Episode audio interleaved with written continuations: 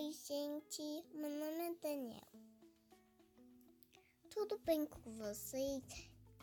E o meu nome é Emily. Eu gostaria de convidar vocês para ouvir o podcast do Ney Maria Nair. É, vamos, vamos ouvir? Essa semana, no nosso podcast, convidamos algumas famílias do grupo 1 para fazerem suas perguntas e tirarem as suas dúvidas sobre o momento do sono.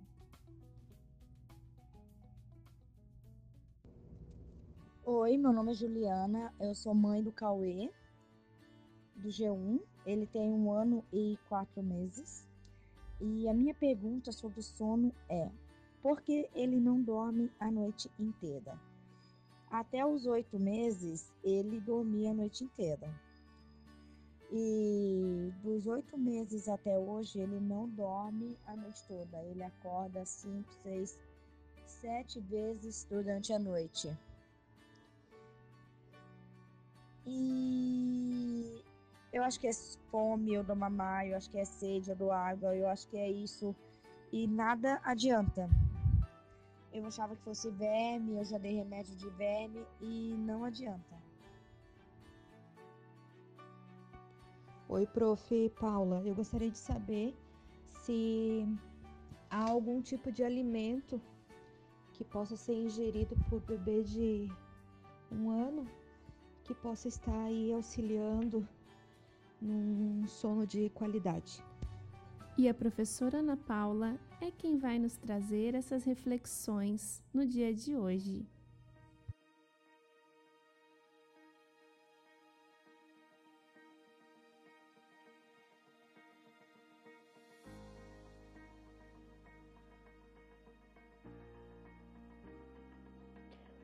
Olá, família. Tudo bem? Eu sou a Prof. Paula, do grupo 1. E hoje trouxe um texto que vai falar da importância do sono na infância. Após um dia cansativo, o que mais queremos é uma cama quentinha para descansar ou um sofá para relaxar. E com os bebês não é diferente, pois nessa idade eles têm muitas conexões cerebrais através dos estímulos que recebem com suas descobertas diárias, como por exemplo os sons, texturas, gostos, visões, cheiros e até mesmo através da descoberta de parte do seu corpo. Por essa razão, o sono é tão importante, principalmente nesta fase pois quando dormimos, liberamos substâncias do crescimento. Transformamos as vivências do dia em aprendizado e equilibramos nosso organismo. Segundo a Fundação Nacional do Sono, dormir é tão importante quanto a alimentação e a higiene do bebê, pois além de ajudar no desenvolvimento intelectual, é nesse período de descanso que o cérebro faz os processamentos necessários e libera os hormônios do crescimento. Mas por que o sono é tão importante para o desenvolvimento das crianças? Conforme o relato de Dr. Gustavo Moreira, pediatra formado pela Universidade Federal de São Paulo, coordenador do ambulatório de distúrbios respiratórios de sono em crianças e membro do corpo docente do Instituto do Sono. Ele diz: o sono é fundamental para a vida. Se fizermos um experimento e não deixar os animais de laboratório dormir, eles não sobrevivem. Todo ser vivo precisa de momentos de descanso nas crianças e adolescentes, desde o nascimento até os 21 anos, o que acontece é um período de maturação, o crescimento somático e o desenvolvimento dos órgãos, principalmente do cérebro.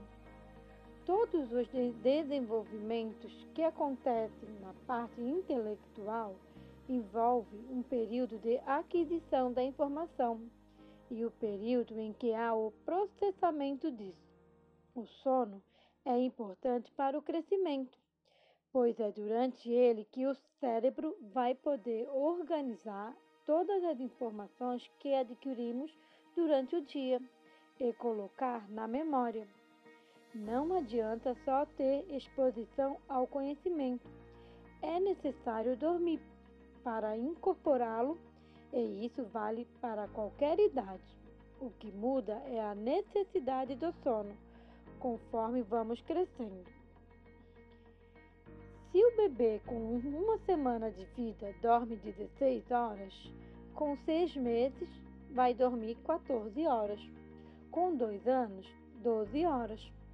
As crianças dormem geralmente 10 horas, enquanto os adultos precisam de 6 a 8 horas de sono. Também ouvimos de médicos e pediatras sobre o excesso de uso de telas para as crianças até 2 anos, como celulares, tablets e TV. Dr. Gustavo Moreira aconselha uma rotina sem esses equipamentos. Conforme o relato dele, antes de mais nada, é preciso considerar que a exposição à luz no período noturno, para qualquer idade, uma hora antes de dormir, deve-se diminuir a quantidade de luz. Além disso, hoje em dia, todo mundo acha legal a criança mexer em aparelhos com dedinhos, mas estudos comprovam que, em muitos casos, a parte do cérebro responsável pelo desenvolvimento fino, usado para a escrita, por exemplo, não está sendo estimulada. Um caminho para argumentar com as famílias sobre a diminuição do uso de tecnologias por crianças é dizer que os filhos de engenheiros e funcionários do Vale do Silício, nos Estados Unidos, estudam em escolas que não têm computadores. O uso de tecnologias por menores de dois anos realmente não deve existir e os pais devem ser mais radicais nesta questão. Muitas famílias vêm ao consultório e, quando a criança começa a chorar, colocam um vídeo para ela ficar quietinha. Então, o que as famílias precisam é de estratégia para dar atenção aos filhos e saber que é adequado para cada faixa etária. Assim diz o Dr. Gustavo Moreira.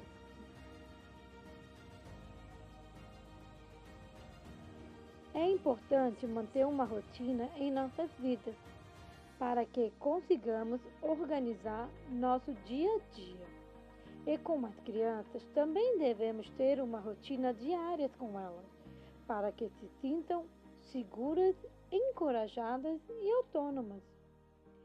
Estudos apontam que precisamos de rotina para tudo: para dormir e acordar, horário das refeições e de brincar e que nos finais de semana não deve ser diferente. Ter uma refeição acompanhada de todos na mesa aumenta um vínculo familiar e auxilia também em uma refeição tranquila e saudável.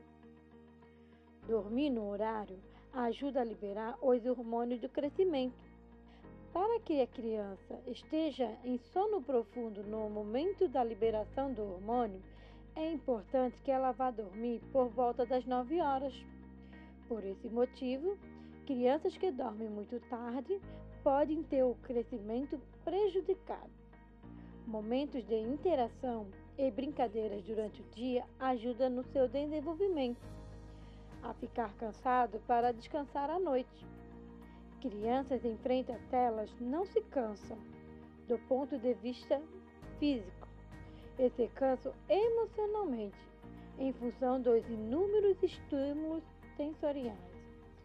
Há um desequilíbrio provocado. Uma noite de sono mal dormida pode impactar muito na vida de uma criança no dia seguinte. Conforme as pesquisas, uma noite de seis horas para um adulto está associada à obesidade e doenças cardiovasculares e nas crianças também apontam obesidade. Existem também doenças que alteram a qualidade do sono e pode apresentar mudanças de comportamento, déficit de atenção, hiperatividade, além dos efeitos no crescimento. Por exemplo, uma criança com apneia do sono cresce menos. Por isso, é imprescindível que se estabeleça uma rotina com horários diários de descanso. A atividade na hora de dormir precisam ser relaxantes e acontecer em uma sequência de eventos. Jantar, faz uma brincadeira que não seja ligar a televisão, e sim um momento de estar junto. Pode ser brincar de desenhar, jogar cartas, montar Lego. Sabia que a criança aprende muito mais se ela pega uma pecinha com diferentes tamanhos, cores e formas e precisa encaixar em uma construção? Depois de brincar, ela vai tomar banho, escovar os dentes e fazer alguma atividade no quarto, que geralmente é uma coisa breve. Para os bebês, é criar um ritual de ninar junto ao berço, cantar uma música, fazer uma massagem relaxante.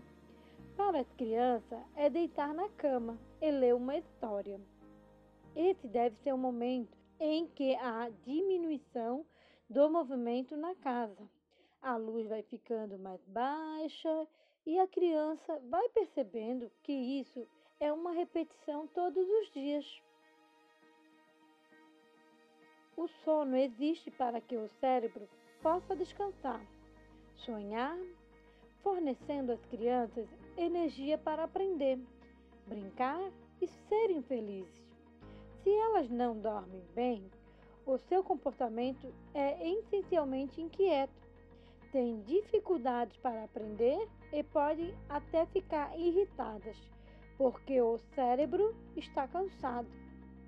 Enquanto as crianças dormem, o seu cérebro trabalha muito, desempenha funções importantes que, enquanto acordadas, não estão ativadas.